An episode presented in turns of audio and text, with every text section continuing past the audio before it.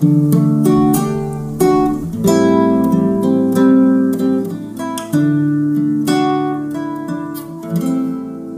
mana de sangue, chega junto na roda que estamos mais uma vez juntas para falar sobre nós, mulheres. Aqui é Lina Molina, artista visual e terapeuta do natural feminino. Quero falar com você, menina, que acabou de menstruar, você que está no comecinho dos primeiros ciclos, ou você, mulher, seja lá qual for a sua idade, se você é uma mulher mais madura, se você é uma mulher jovem, eu também quero conversar com a menina que existe dentro de você ainda. E esse início de papo vai ser a partir de um mito muito conhecido por todas nós, na verdade por todos, inclusive os homens, que é o mito, a história, o conto da Branca de Neve. Você, mulher amiga, já percebeu, né, como é incrível a saga da Branca de Neve? aquela menina linda, jovem, que está florescendo, né, no início aí do seu processo, na sua iniciação como mulher. E aí chega uma velha e oferece para ela uma maçã extremamente vermelha, envenenada, claro, como todo vermelho, né? Nos contos aí dessa do patriarcado, o vermelho veneno. E aí ela desmaia. No entanto, Miranda Gray, autora do livro Lua Vermelha, ela dá um outro significado para essa história que eu acho tão interessante e eu gostaria de começar o nosso episódio falando um pouquinho sobre essa história para vocês. Relembrando aqui, amigas, os arquétipos do nosso episódio Deusas e Ciclos, eu vou falar sobre alguns desses arquétipos e se vocês quiserem relembrar, escutem de novo o episódio já que rever esses significados pode te ajudar muito a compreender os símbolos presentes nessa história. Isso é válido para todos os mitos que você possa, porventura, estudar futuramente, ler e tentar compreender por que, que eles foram criados a, a essa maneira, né? Porque, afinal de contas, somos todos seres mitológicos, nós somos seres simbólicos, nós, veja só, as histórias que são contadas no cinema, na literatura, os personagens que nós criamos e como tudo isso conversa com o nosso inconsciente, né, mana? Perceba. Bora mergulhar um pouquinho no universo da Branca de Neve. Então a feiticeira é incorporada pela madrasta malvada. No entanto, a madrasta malvada, apesar de mal intencionada, ela é poderosa, ela é madura, bonita e empoderada dos seus poderes sexuais, inclusive, já que ela é extremamente sensual. A Branca de Neve, por outro lado, é a donzela, uma menina ativa que está florescendo para sua vida adulta, cheia de ideias e cheia de e totalmente conectada com a natureza. Quando essa madrasta se torna bruxa, ela vira a bruxa anciã. E ao contrário do que a gente sente quando a gente assiste o filme ou lê a história, ela não é exatamente ou totalmente a vilã. Ela é uma mulher iniciática. Ela vai começar a iniciação da Branca de Neve. Na verdade, ela apresenta o sangue da menstruação com a maçã vermelha envenenada. A Branca de Neve, quando morde essa maçã, desmaia e é colocada e é, e é tida, né, como morta e é colocada naquele caixão de vidro, aonde três animais a visitam. A coruja, que é símbolo de sabedoria, de conexão com o subconsciente, com conexão com a autorrealização. O corvo, que é essa ligação com a morte, e a pomba, que é a conexão com a iluminação. Ela desperta então com o beijo de um príncipe, sendo assim uma nova mulher que desperta para suas energias criativas e sexuais. Para mim, assim como creio que para muitas de vocês, que temos aí uma visão mais feminista sobre os assuntos, uma visão em que a gente busca defender as energias femininas e os direitos das mulheres, a primeira olhada a gente fica indignada, né? Como assim é um homem que salva a princesa mais uma vez? Mas eu gosto dessa visão da Miranda Gray no sentido de que o que acontece, o que ela propõe, é que é uma união de energias. As energias masculinas com as energias femininas e a energia masculina que chega para despertar a sexualidade dessa menina moça que está florescendo. Eu gosto disso, mas não é nesse campo que eu quero entrar com vocês, porque senão a gente vai cair num lugar muito polêmico e a gente vai sair do nosso foco, que é falar sobre o nosso sangue. Então, minha menina, minha mulher jovem, minha mulher anciã, quero falar com todas vocês hoje. Eu comecei com um mito, com uma lenda, com uma história que conversa com o nosso inconsciente, que conversa com as nossas energias sutis e com aquele lugarzinho, com aquela voz interna que normalmente grita ou sussurra dentro de nós, em nossos sonhos, em nossas sacadas, insights, chame do que quiser chamar, ou perceba onde você quiser perceber, mas que muitas vezes nós não damos ouvido. Você, menina, fofa linda, que está começando a sua menstruação, seus ciclos menstruais, saiba que o início desses ciclos menstruais é muito comum que ele seja totalmente irregular. Então é muito comum que essa irregularidade dure de 2 a 7 anos. Muitas meninas, inclusive, não ovulam em alguns momentos, em alguns ciclos. Então, avaliem muito bem se é necessário mesmo tomar anticoncepcional tão cedo.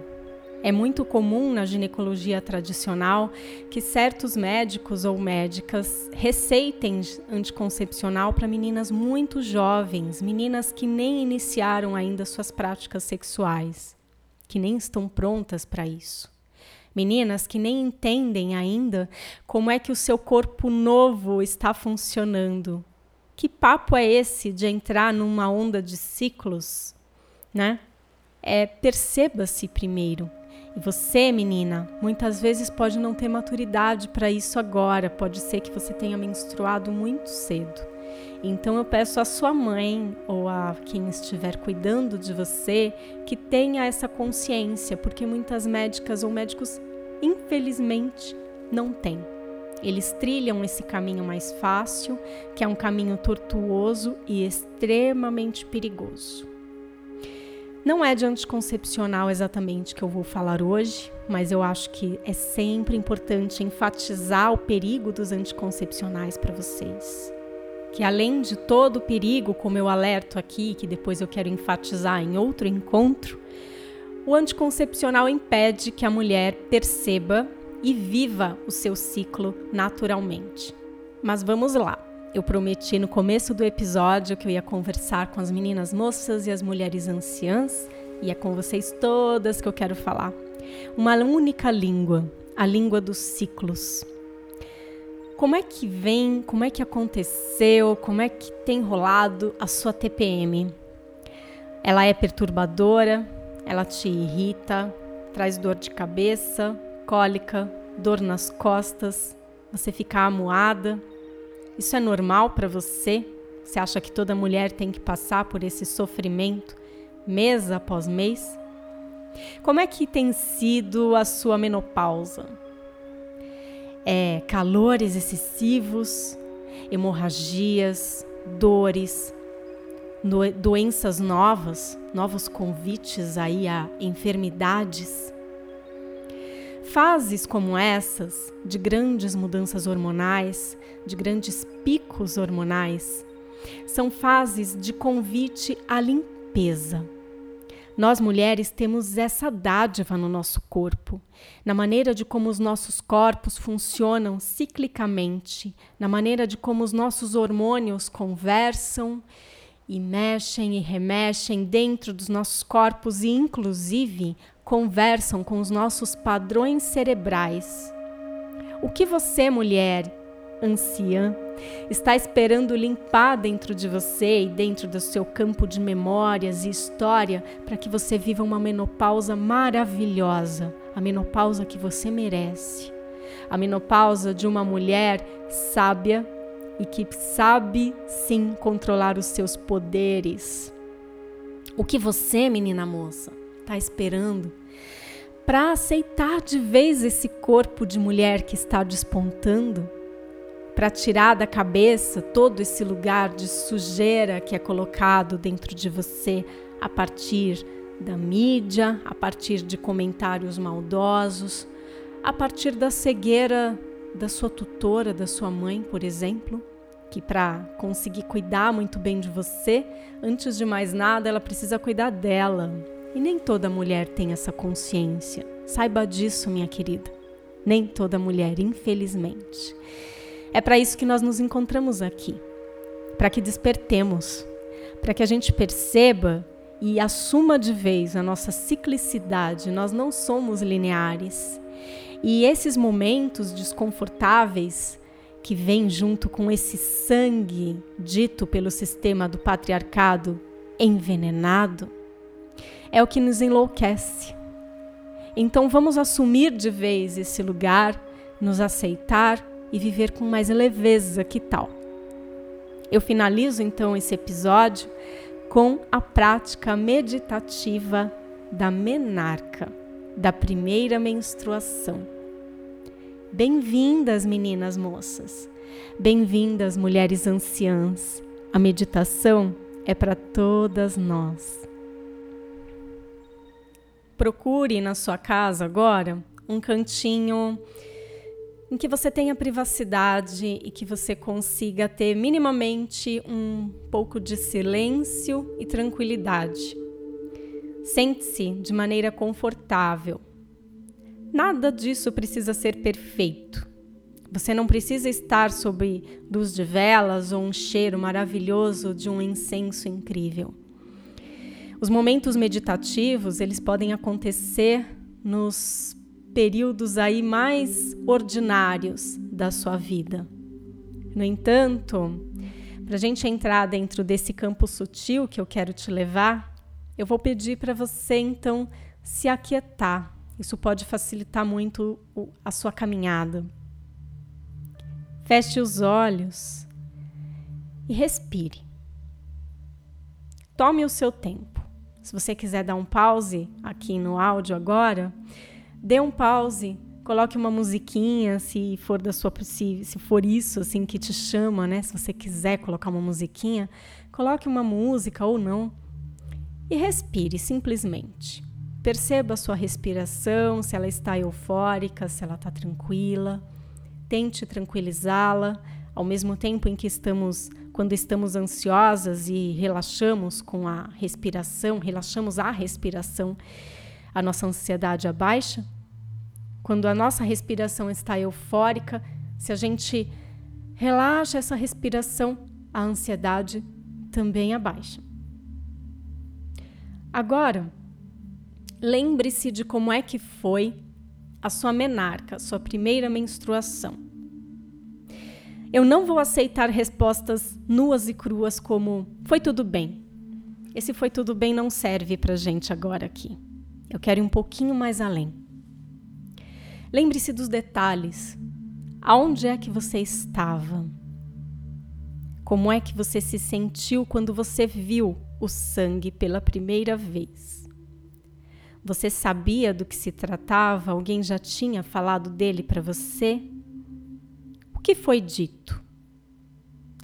Essa pessoa te apresentou o sangue de alguma forma? Não falou besteira, falou que era sujo, ou falou que era uma dádiva. O que foi dito? Nada foi dito? Como é que você se sentiu nesse momento? Você sentiu vergonha? Você celebrou?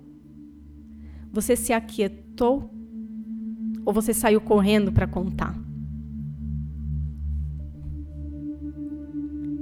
Que era dito para você sobre a menstruação?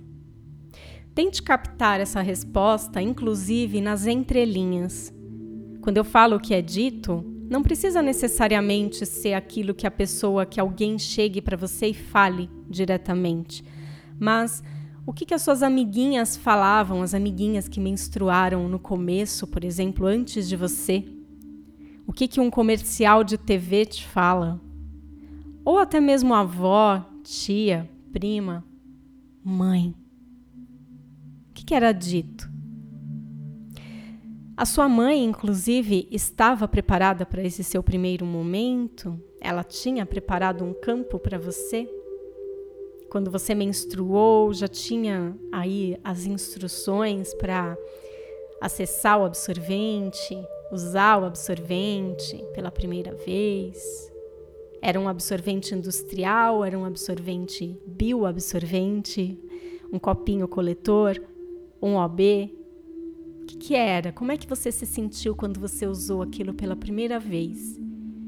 E mais, como é que você se sentiu sabendo que o seu corpo agora estava preparado para reproduzir? Um corpo de mulher, um corpo que engravida. Cuidado, menina, você pode engravidar. Alguém te disse isso?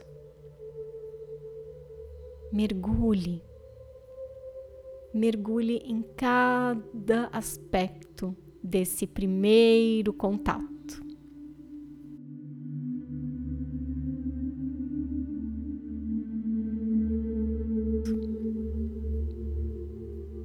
Eu estou falando aqui algumas dicas, algumas sugestões do que normalmente é dito, né?